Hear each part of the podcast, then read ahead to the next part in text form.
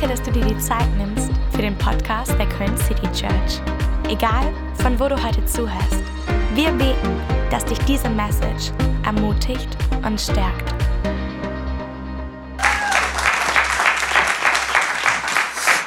Yes, einen wunderschönen guten Morgen. Äh, mein Name ist Robin, falls wir uns noch nicht kennen. Vielleicht können wir dem Team noch mal einen riesen Applaus geben, die das hier aufbauen für den Worship. Hey, es ist eine Riesenehre für mich, mit dir gemeinsam jetzt ins Wort Gottes einzutauchen. Bist, bist du ready? Sehr gut.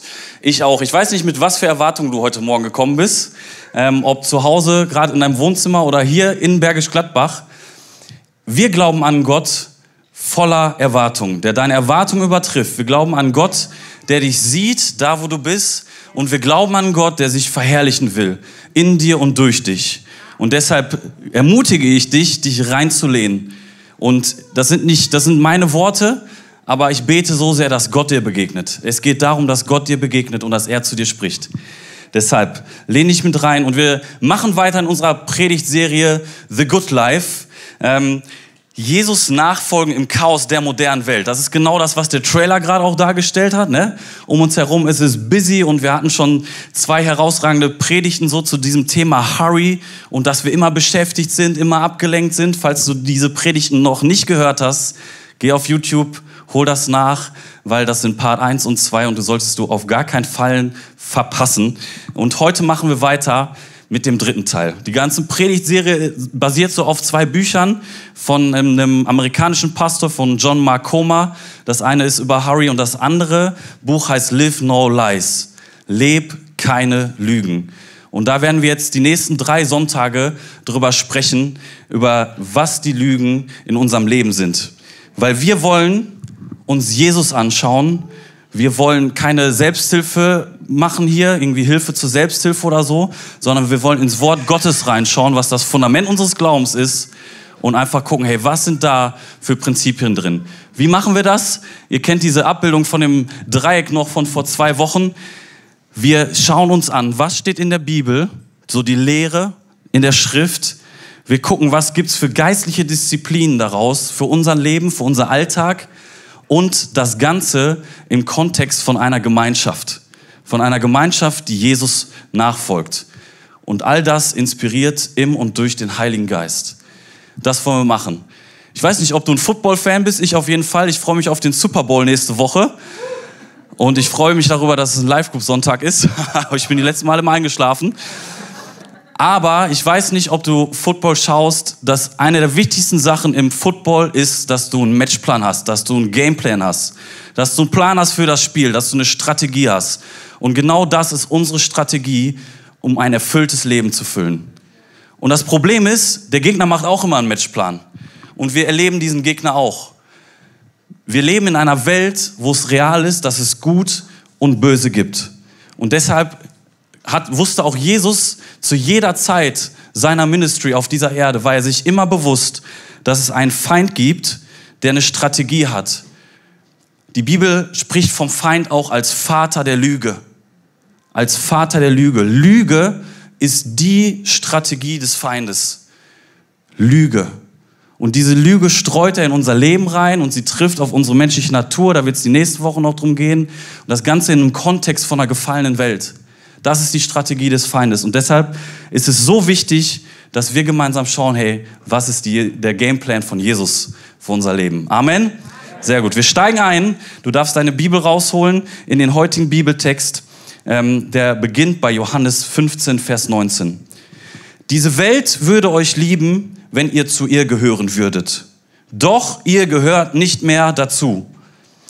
Ich selbst habe euch erwählt und aus der Welt herausgerufen darum hasst sie euch. Jesus sagt zu dir ganz persönlich heute Morgen, ich habe dich erwählt und aus der Welt herausgerufen. Das ist das, was Jesus hier im Johannesevangelium sagt. Und dann lesen wir im ersten Johannesbrief, das Johannesevangelium ist so Mitte von Johannes Leben, Johannes Brief eher so gegen Ende von seinem Leben und da trägt Johannes diesen Gedanken von Jesus weiter. 1. Johannes 2, Vers 15 bis 17. Liebt nicht diese Welt und hängt euer Herz nicht an irgendetwas, das zu dieser Welt gehört. Denn wer die Welt liebt, kann nicht zugleich Gott den Vater lieben. Was gehört nun zum Wesen dieser Welt?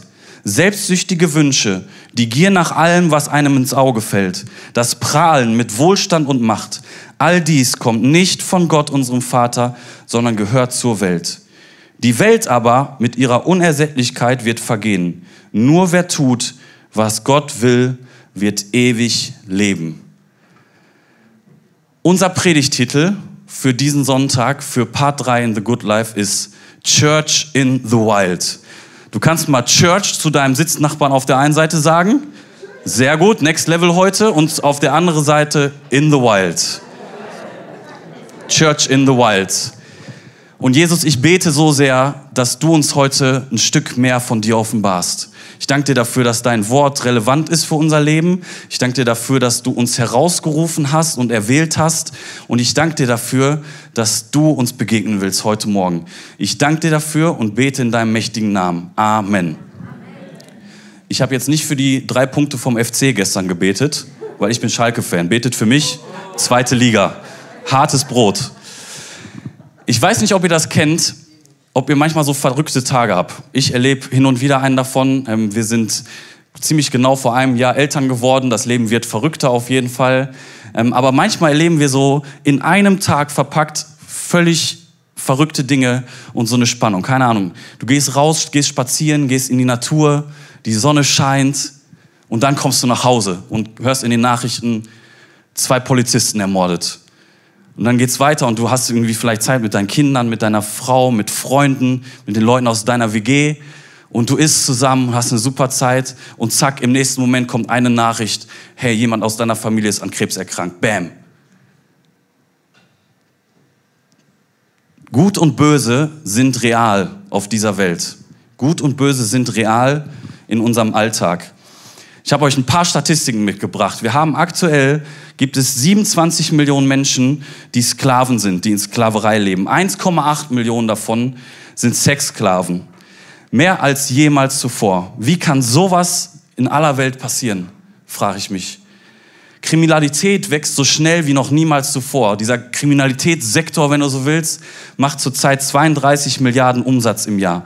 Es gibt 800.000 Frauen auf dieser Welt, die jährlich über Grenzen geschmuggelt werden.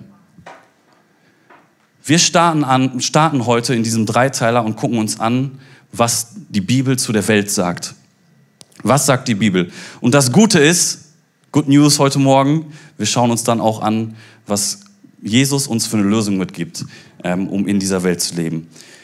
Der erste Vers vom Johannesbrief lautet, lebt nicht, die, äh, liebt nicht diese Welt und hängt euer Herz nicht an irgendetwas, das zu dieser Welt gehört. Denn wer die Welt liebt, kann nicht zugleich Gott, den Vater, lieben.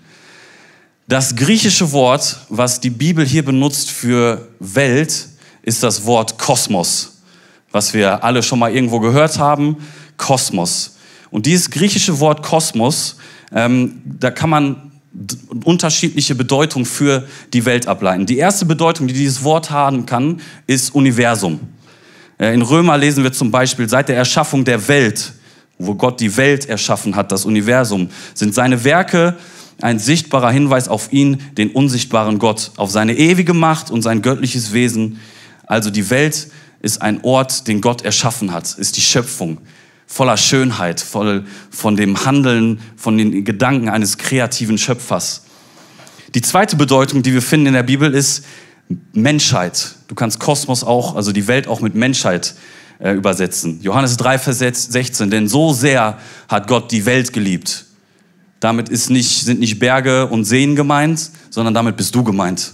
So sehr hat Gott die Welt geliebt, dass er seinen eingeborenen Sohn gab, damit jeder, der an ihn glaubt, nicht verloren geht, sondern ein ewiges Leben hat. Ich bin mir sicher, wenn Gott Berge, Täler, Seen liebt, dann liebt er dich noch viel, viel mehr. Aber das ist eine der Übersetzungen, wofür Kosmos steht. Und das dritte, was hier in dem Bibelvers auftaucht, wenn Johannes sagt, liebt nicht diese Welt, ist das System der Welt. John Makoma sagt in seinem Buch Folgendes über die Welt. Ich würde die Welt als ein System von Ideen, Werten, Moralvorstellungen, Praktiken und sozialen Normen definieren, die in den Mainstream integriert werden und dadurch eine neue Kultur schaffen, die gegen Gott rebelliert und versucht, gut und böse neu zu definieren. Wir leben in einer Welt, wir leben in einer Gesellschaft, die versucht, ohne Gott zu leben oder teilweise sogar gegen Gott zu leben. Und die Welt, in der wir leben, ist mit vielen Werten des Feindes gesät. Und das macht es schwierig, weil wir leben in dieser Welt, das manchmal zu unterscheiden, hey, was ist denn jetzt gut und was ist denn jetzt böse? Früher war es viel mehr so, dass Menschen sich nach oben ausgerichtet haben. Es wurde gesegelt nach den Sternen. Es war klar, hey, ich frage Gott, was ist gut, was ist gerade richtig. Ähm, und heute geht so viel darum, hey, Hauptsache es passt zu dir. Hauptsache es ist authentisch. Hauptsache es passt in dein, deine Wertevorstellung rein. Hauptsache es gefällt dir. Da geht es um Konsum, da geht es um Appetit, da geht es um Lust, da geht es um Selbstständigkeit. Hauptsache, es passt zu dir. Wir sind so oft von Gefühlen definiert, die völlig den Sinn in eine ganz andere Richtung leiten, als wenn wir uns nach oben zu Gott ausrichten würden. Und deshalb ist es so wichtig, das unterscheiden zu können. So ein Satz, der, glaube ich, viele von den heutigen Glaubenssätzen gut definiert, ist so, if you make a trend, you make it true. Wenn du es zu einem Trend machst, dann wird es auch wahr. Kannst du auf Social Media gucken, wenn es irgendwelche neuen Trends gibt, da kannst du in die Gesellschaft gucken. Wenn es ein Trend wird, dann ist es auch richtig, dann ist es auch wahr. Jeder macht das, also muss das ja auch irgendwie richtig sein. Johannes beschreibt aber, wenn wir dann einen Vers weiterschauen, genau, was dieses System der Welt ausmacht. Wenn wir Vers 16 schauen, was gehört nun zum Wesen dieser Welt? Selbstsüchtige Wünsche, die Gier nach allem, was einem ins Auge fällt, das Prahlen mit Wohlstand und Macht, all dies kommt nicht von Gott, unserem Vater, sondern gehört zur Welt. Selbstsüchtige Wünsche, die Gier der Augen und das Prahlen mit Wohlstand und Macht. Johannes redet hier von selbstsüchtigen Wünschen. Was ist das? Andere Bibelübersetzungen sagen die Lust des Fleisches. Damit ist in allererster Linie in der Bibel eine sexuelle Versuchung gemeint. So eine Liebe, die irgendwo zu Lust wird, ähm, wo es nicht mehr um den eigentlichen, das Ebenbild der Liebe geht und eine Aufopfer, aufopferungsvolle Liebe, sondern wo es um Lust geht, das Begehren des Fleisches. Es geht so oft darum, dass wir gucken, alles klar, was brauche ich gerade, was will ich gerade und dann hole ich es mir. Das Zweite, was er hier sagt, selbstsüchtige Wünsche, das Erste. Das Zweite, die Gier der Augen. Was gefällt mir, was sehe ich? Ich sehe etwas, alles klar, ich will das haben. Ich sehe etwas, das muss ich auch haben. Hey, Marketing, Werbung ist voll davon, dich zu triggern, alles klar, dass du etwas siehst und dann was einkaufst. Dass du etwas siehst, was etwas in dir auslöst und sagt, oh, das will ich haben, das brauche ich unbedingt. Ich sehe etwas und das will ich. Selbstsüchtige Wünsche, Gier der Augen und drittens das Prahlen mit Wohlstand und Macht. In einer anderen Übersetzung steht der Stolz des Lebens. Die menschliche Neigung, unseren eigenen Weg zu gehen, gegen Autoritäten zu rebellieren und zu glauben, wir wissen es immer besser als die Menschen, die etwas vor uns gemacht haben oder die Menschen, die gerade um uns herum sind. Wer bist du, dass du mir was sagst? Das ist der Mainstream, in dem wir so oft gerade, leben. Sehr gut. Ermutigende Message heute Morgen. Bist du froh, dass du in die Kirche gegangen bist? Halleluja. Wir haben die Bibel, die die Wahrheit ist und das Fundament unseres Glaubens. Und in Matthäus 16, Vers 18 lesen wir, darum sage ich dir, da, sagt, da spricht Jesus zu Petrus, du bist Petrus und auf diesem Felsen werde ich meine Gemeinde bauen. Nicht einmal die Macht des Todes wird sie vernichten können. Amen. Halleluja. Die Lösung ist die Kirche. Das ist das, was wir in der Bibel lesen, die Kirche. Was macht Jesus heute? Was macht er mitten unter uns? Er baut sein Reich. Was benutzt er dazu? Die Kirche. Dich und mich. Jesus benutzt die Kirche und baut damit sein Reich. Er baut seine Kirche. Und so oft habe ich mir die Frage gestellt, auch in den letzten zwei Jahren, boah, wird die Kirche dieser Krise standhalten? Werden wir es schaffen, irgendwie weiter Gottesdienste zu feiern? All dieses. Und die Antwort ist ja, weil Jesus seine Kirche baut. Komme, was wolle komme was wolle. Es gibt Königreiche oder Unternehmen, wo man niemals dachte, dass sie irgendwann nicht mehr da sein würden. Ne, wenn du an das persische Reich denkst oder an das römische Reich, weg. Gibt nichts, gibt's nicht mehr. Aber Gottes Reich wird ewig bestehen. Komme was wolle. Jesus wird seine Kirche bauen. Halleluja.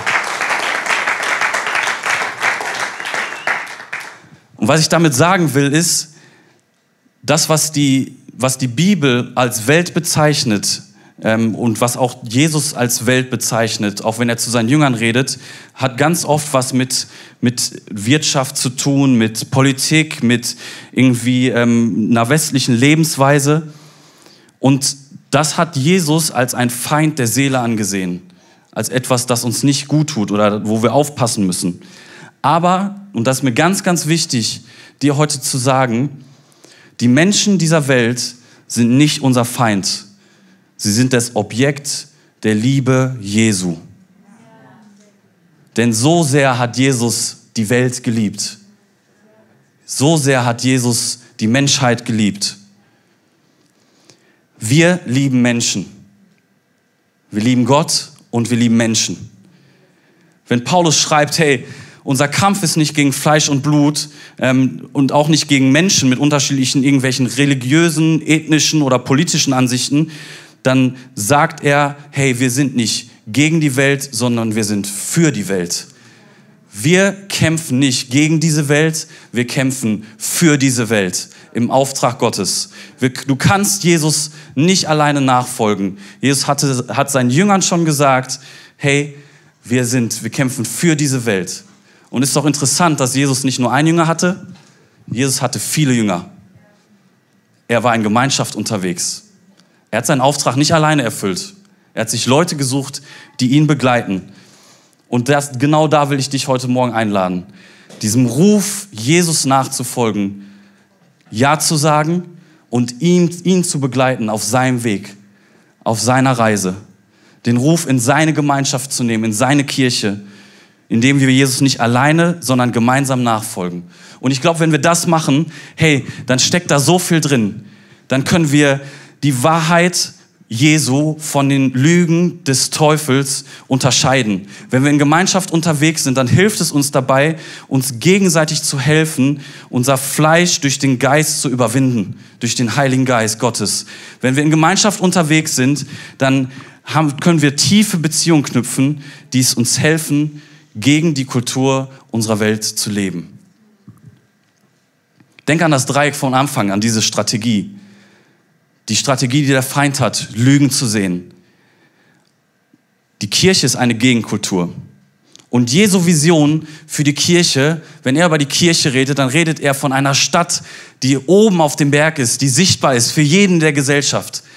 Wenn Jesus davon redet, hey, du sollst dein Licht leuchten lassen, du sollst dein Licht scheinen lassen, damit die Menschen eure guten Taten sehen und euren Vater im Himmel verherrlichen. Hey, dann ist es eine Aufforderung für uns heute Morgen zu sagen, wir leben in dieser Welt und gleichzeitig verherrlichen wir durch unsere Taten, durch unsere Worte die Herrlichkeit Gottes hier auf dieser Welt dann gehen wir einen Schritt und sagen, wir bringen Gottes Herrlichkeit mit auf diese Erde. Herr, gebrauche mich, damit dein Licht durch mich in diese Welt scheint. Amen.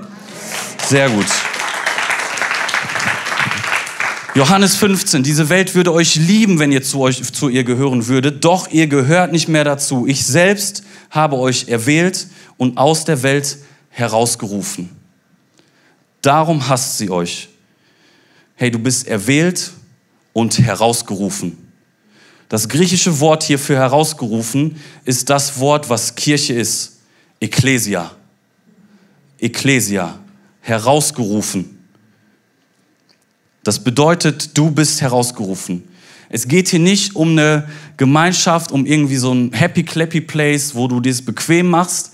Ne, auch wenn wir es lieben, wenn du heute bequem sitzt auf deinem Stuhl aber wo wir uns in Bequemlichkeit begeben als eine Gemeinschaft, wo wir uns alle gut verstehen, wo wir gemeinsam essen, Spaß haben, Musik hören. Es geht um eine Gemeinschaft, die berufen ist für einen Auftrag. Es geht um eine Gemeinschaft der Berufung. Ecclesia, herausgerufen. Und wie sieht diese Gemeinschaft aus? Ich will dir drei Punkte mitgeben heute Morgen, wie diese Gemeinschaft aussieht. Der erste ist, Eine Gemeinschaft mit tiefen Beziehungen in einer Kultur des Individualismus und der Isolation. Eine Gemeinschaft mit tiefen Beziehungen. Und es ist Hammer, sonntags hier zu sein und Beziehungen zu pflegen, aber da geht es viel, viel, um viel, viel mehr und es gibt es viel, viel weiter als um die Beziehung hier heute Morgen, sondern es geht um ein tiefes Netz der Beziehung. Es ist cool hier zu sein und zu sehen, ey, wir sind nicht alleine, du bist nicht alleine auf deiner Reise im Glauben, aber es geht um noch viel, viel mehr. Ich war Anfang des Jahres ähm, in Quarantäne, ähm, so wie viele wahrscheinlich von euch jetzt auch gerade schon oder wie auch immer. Ähm, meine Frau dann auch und ich hatte einen Monat Elternzeit und dachte so, hey, Anfang des Jahres, Monat Elternzeit und dann kam diese Quarantäne und ich muss sagen, das hat mich so mental so getroffen, wie selten etwas in meinem Leben jemals zuvor. Wir hatten uns Pläne gemacht, wegzufahren, irgendwie ne, Leute zu besuchen und dann hockst du da zu Hause und dachtest, hey, mein Plan war ein ganz, ganz anderer.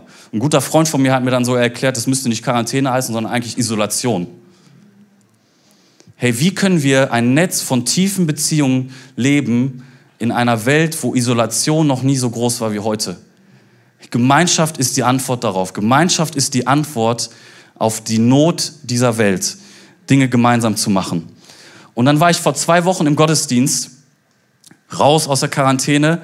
Und ich muss sagen, es war so emotional für mich, diese Menschen zu sehen, diese Positivität zu sehen, diesen Glauben zu sehen, dieser Glaube, der mich so angesteckt hat an diesem, an diesem Morgen, wo ich so dachte, man, wir sind gemacht für Beziehungen. Wir sind gemacht füreinander. Wir sind gemacht für Gemeinschaft. Wir sind gemacht dafür, uns gegenseitig zu ermutigen äh, und in unser Leben positiv zu beeinflussen, reinzusprechen und zu sagen, hey, wir leben gemeinsam in Gemeinschaft, in tiefer Beziehung. Und eine andere Sache ist dabei super, super wichtig. Und das ist, so wie du die Kirche siehst, so wirst du auch Gemeinschaft sehen. Dein Bild von Kirche beeinflusst, wie du Kirche selber lebst.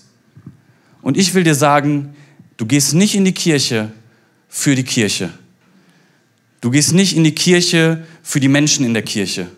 Du gehst nicht in die Kirche für deine Pastoren, für deinen Leiter, für deine Freunde, sondern du gehst in die Kirche, weil es deine Berufung ist als ein Kind Gottes, weil es deine Identität ist, ein Sohn, eine Tochter im Haus des Herrn zu sein.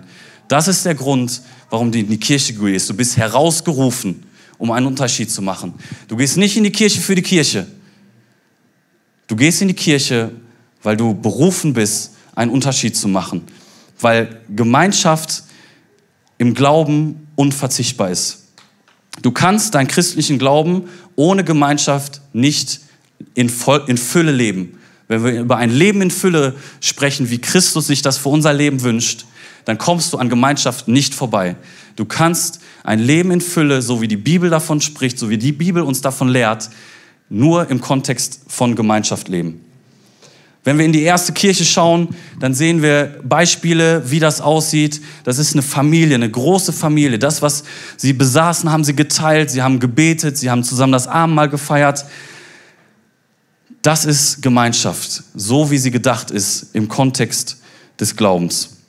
Und das ist der Grund, warum wir Live-Groups haben, warum wir in nächste Woche Live-Group-Sonntag haben. Weil Beziehungen der Schlüssel sind für echte Veränderungen in deinem Leben. Beziehung ist der Schlüssel. Eisen schärft Eisen, wie ein Mensch den anderen.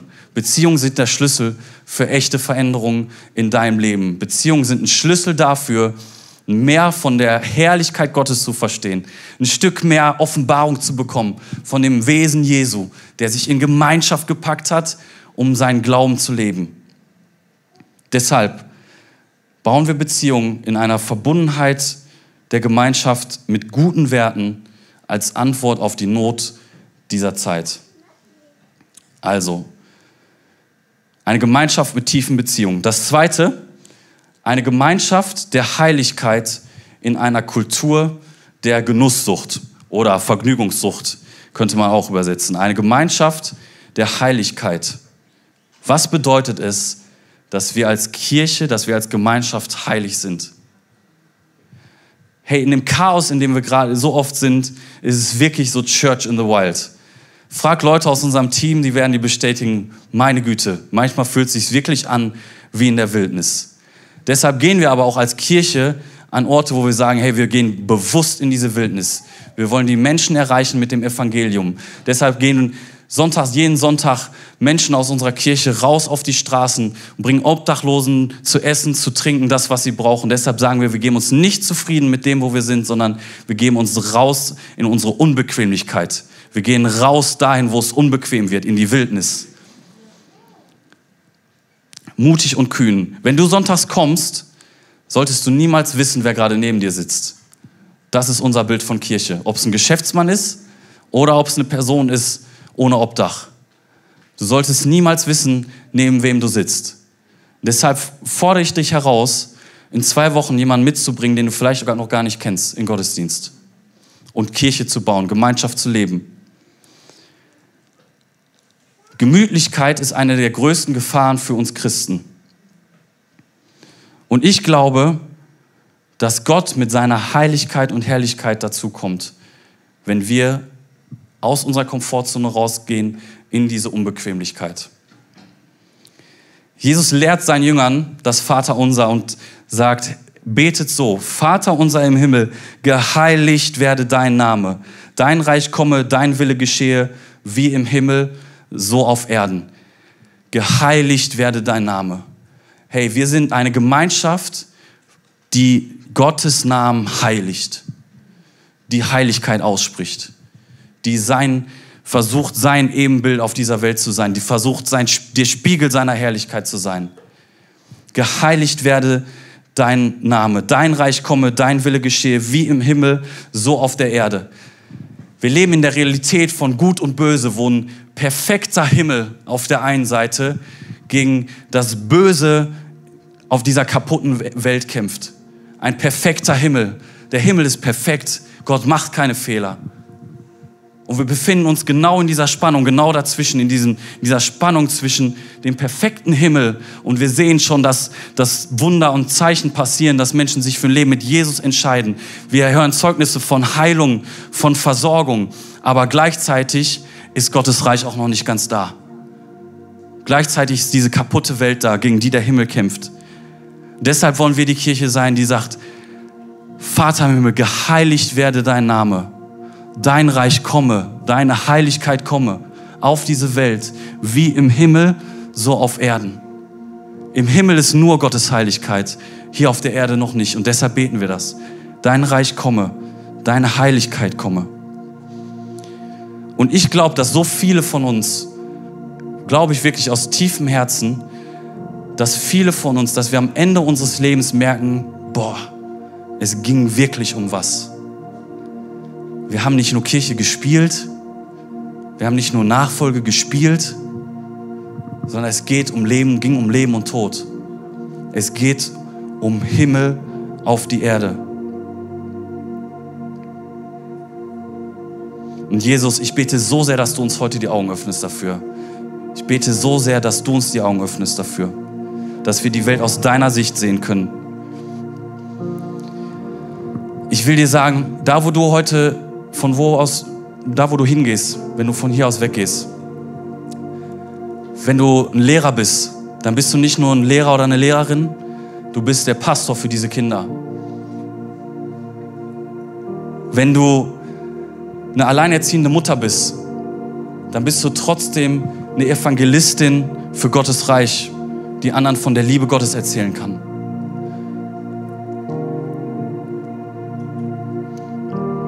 Wir wollen eine Gemeinschaft von Heiligkeit sein. Und das Dritte ist eine Gemeinschaft der Ausrichtung in einer Kultur des Chaos. Wir lesen im ersten Timotheusbrief, die Gemeinde des lebendigen Gottes ist der tragende Pfeiler und das Fundament der Wahrheit. Die Gemeinde Gottes ist der tragende Pfeiler und das Fundament der Wahrheit. Wir wollen uns gemeinsam ausrichten auf den einen, auf den einen Gott. Und damit in dieser Kultur des Chaos, bei all dem, was um uns herum passiert, genau dieser tragende Pfeiler sein. Dieses Fundament für die Wahrheit. Das Fundament für das Wort Gottes. Wir treffen uns immer, um Jesus ins Zentrum zu stellen. Immer. Immer wenn wir uns treffen, geht es darum, dieses, dieses Fundament für die Wahrheit zu sein. Jedes Mal. Wir treffen uns, damit Jesus uns die Richtung gibt. Wir stellen ihn ins, ins Zentrum, damit er uns Richtung geben kann. Und das ist das, was wir erlebt haben in den letzten Monaten von Zeugnissen. Wir haben in den letzten Jahren so viele Menschen getauft wie niemals zuvor. Wir haben von so vielen Bekehrungen fürs, für Jesus gehört wie noch niemals zuvor in diesem Kontext, dass wir im Chaos leben um uns herum. Und deshalb glauben wir als Kirche von ganzem, ganzem Herzen, dass die lokale Kirche, die Jesus nachfolgt, die Hoffnung der Welt ist. Wir richten uns auf Jesus aus. Wir richten uns auf Jesus aus. Jeden Tag neu, egal wo wir sind, wir richten uns auf Jesus aus. Und weißt du, was der Hammer ist? Jesus kommt zu dir und tippt dir auf die Schulter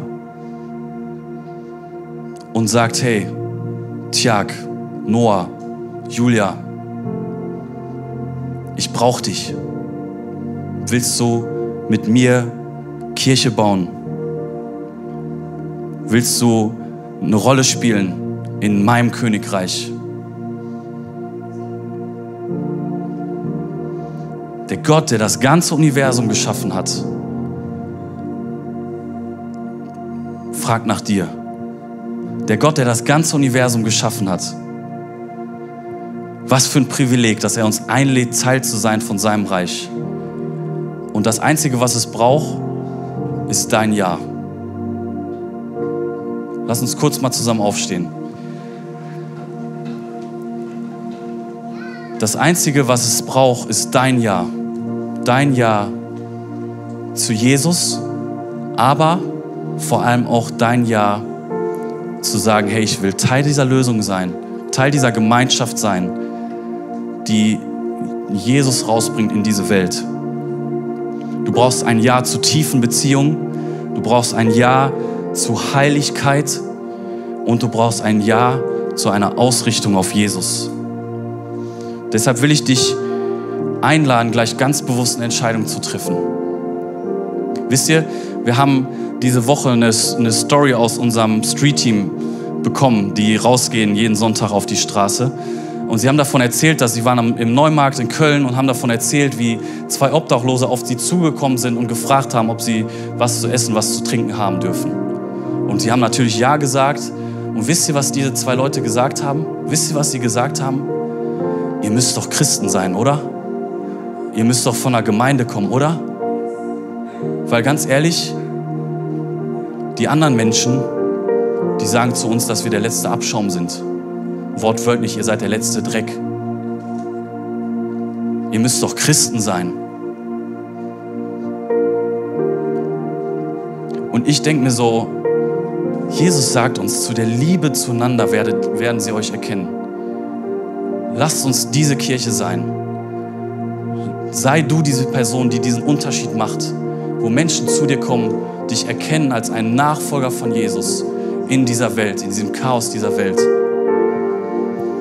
Deshalb lade ich dich ein, mit mir als Antwort auf dieses Wort Gottes, das er uns herausruft, heute Morgen eine Entscheidung zu treffen, ja, ich kling mich ein.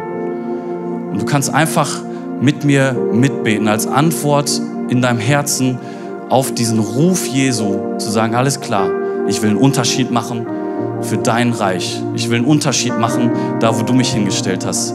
Jesus, ich bete in deinem mächtigen Namen, dass du uns ganz neu erfrischst und begegnest mit deiner Heiligkeit, mit deiner Herrlichkeit.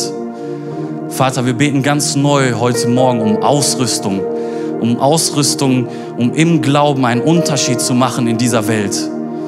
Wir beten so sehr, Vater, in deinem Namen, dass wir mehr Zeichen und Wunder sehen, dass wir mehr sehen, wie dein Handeln sichtbar wird unter uns, weil wir mit offenen Armen dastehen und uns gebrauchen lassen vor dir.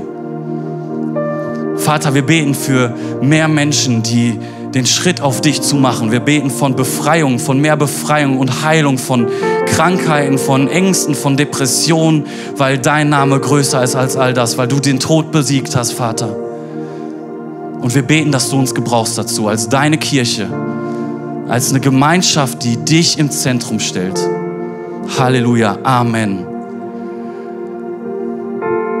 Hey, und wenn du noch nicht Ja gesagt hast zu Jesus, wenn du vielleicht heute zum ersten Mal in der Kirche bist oder zum ersten Mal von, diesem, von dieser Strategie für ein erfülltes Leben gehört hast, für das, was Jesus dir schenken will, dann will ich dir sagen, hey, Jesus ist hier, er sieht dich und er tippt dich an auf deine Schulter.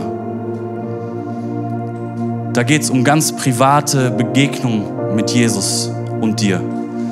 Deshalb schließen wir kurz unsere Augen zusammen, um privat, ähm, einen Moment der Privatsphäre zu geben. Und ich will dir sagen und dir die Möglichkeit geben, heute zum allerersten Mal zu sagen, genau diese Heiligkeit will ich in meinem Leben sehen. Ich will Jesus einladen in mein Leben. Jesus, ich will, dass du Herr meines Lebens wirst. Ich will nicht länger nur für mich leben, sondern ich will für dich leben. Für den König aller Könige, für den Herrn der Herren. So sehr hat Gott die Welt geliebt, dass er seinen einzigen Sohn gab. So sehr hat Gott dich geliebt, dass er seinen einzigen Sohn für dich gegeben hat. Und das, was an Schuld und an Sünde in uns ist, die Fehler, die wir machen, die wir machen werden, hey, das ist nicht weg alles in einem Moment, sondern das ist ein Prozess. Aber es ist okay, weil Jesus ist ans Kreuz gegangen dafür und hat diese Schuld auf sich genommen. Wir leben nicht mehr unter der Schuld und der Sünde, sondern unter Jesus, unter seinem Namen. Deshalb, wenn du merkst, hey, Jesus ruft mich, dann will ich mit dir zusammen beten. Und du kannst mir kurz ein Zeichen geben, indem du deine Hand hebst, einfach als ein Zeichen, was in deinem Herzen passiert. Und ich will mit dir zusammen beten. Wenn du das bist, kannst du ganz kurz deinen Arm heben. Wir beten zusammen. Vielen Dank.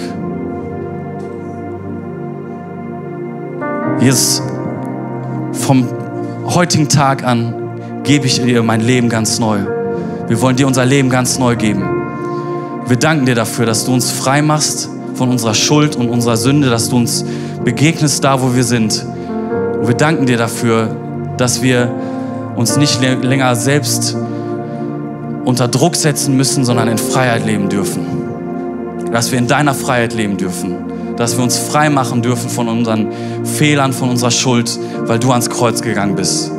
Wir danken dir dafür, Vater, dass du den Tod besiegt hast und dass du auferstanden bist. Jesus, wir preisen deinen Namen dafür. Wir beten von ganzem Herzen, dass du uns mehr begegnest und mehr zu deinen Nachfolgern machst. In deinem mächtigen Namen. Und alle sagen zusammen Amen. Halleluja.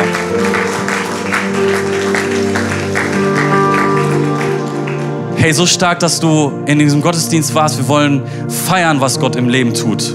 Von in unserem Leben tut, was Gott in dem Leben der Menschen tut, die sich gerade neu für ein Leben mit Jesus entschieden haben. Und deshalb lasst uns feiern. Habt einen gesegneten Sonntag. als Köln City Church haben den Traum, unsere Stadt mit der Liebe Gottes zu verändern. Wenn du dich weiter mit uns connecten willst, dann nutzt doch unsere Website citychurch.köln oder schau auf unserer Facebook- oder Instagram-Seite Köln City Church vorbei.